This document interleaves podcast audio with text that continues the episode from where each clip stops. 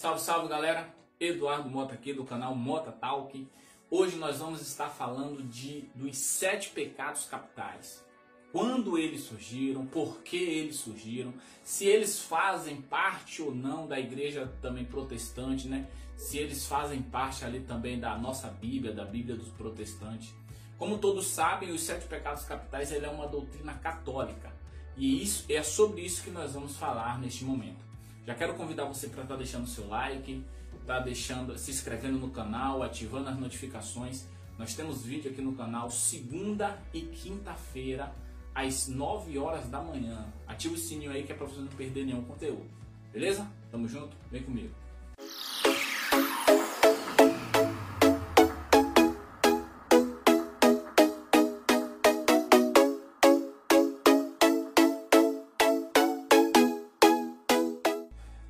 É isso aí, pessoal. Vocês já ouviram falar dos sete pecados capitais? Talvez você já foi católico como eu também, já fui da, da igreja católica. Meus pais vêm de berço católico, meu pai mais precisamente, né? Vem de berço católico, né? Então eu ouvi muito falar sobre os sete pecados capitais, mas não sabia da sua origem, não sabia de onde, de onde surgiu, né? Esses sete pecados capitais. E uma coisa interessante é que a, a sua origem e a sua criação é tão antiga quanto o cristianismo. Isso mesmo, ele é tão antiga quanto o cristianismo. Surgiu lá pelo século VI.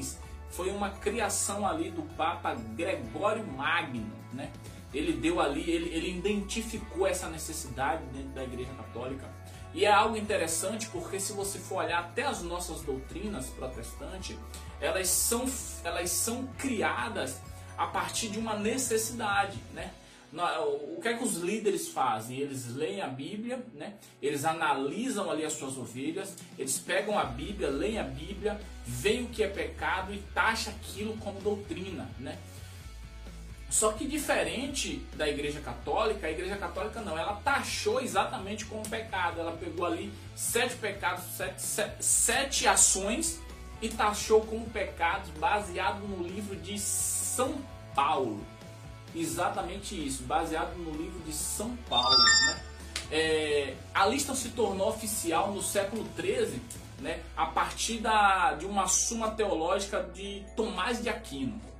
Trago aqui hoje para vocês é na nossa, na nossa Bíblia, na, na Bíblia protestante, nós temos esses sete pecados capitais, mas precisamente, né, é, me expressando melhor para vocês, na nossa Bíblia nós temos algum, algum texto né, que se refere aos sete pecados capitais. Nós sabemos que os sete pecados capitais ele é exclusivo da Igreja Católica. O protestante não, não, não tomou para si, falando: olha, nós somos adeptos, existe sim sete pecados capitais. No, o que existe no protestantismo é pecado. O que existe na, na religião judaica é pecado. Mas sete pecados exclusivos, eles são da, da Igreja Católica. E a minha pergunta para você aqui hoje, o que, é que você acha? Na, na Bíblia protestante, existe esses sete pecados que a Igreja Católica é, descreveu ali, que são eles o orgulho, a inveja, a luxúria, a, pregui, a preguiça, a avareza e a gula. Nós conseguimos achar na nossa Bíblia alguns textos que dizem que essas ações são pecados? Nós vamos encontrar em Provérbios 29, capítulo 23. Nós vamos encontrar falando sobre a inveja em Provérbios capítulo 14, versículo 30. Nós vamos encontrar falando sobre a luxúria em Efésios 5, versículo 3. Nós vamos achar falando sobre a preguiça em Provérbios capítulo 10, versículo 4. Nós vamos achar falando sobre a avareza em 1 Timóteo capítulo 6, versículo 10 e por fim, a gula, que nós vamos encontrar em Provérbios, capítulo 23, versículo 20 até o versículo 21. E aí, o que é que vocês acham?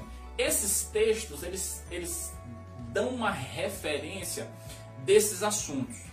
Não que precisamente eles estejam tratando isso como pecado, mas é como se eles estivessem dizendo: olha, isso é uma porta para a perdição.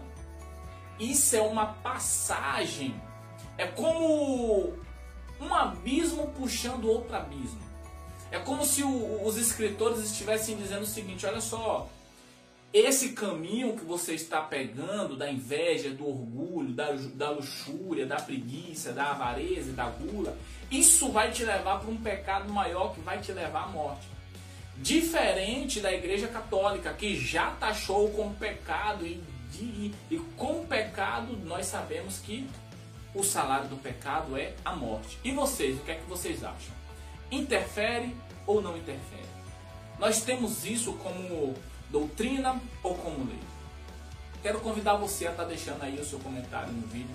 O que é que você acha? Se nós, como protestantes, temos que trazer também para o nosso lado uma atenção maior sobre esses sete, esses sete termos, não como uma doutrina, mas como algo a ser dado uma atenção maior.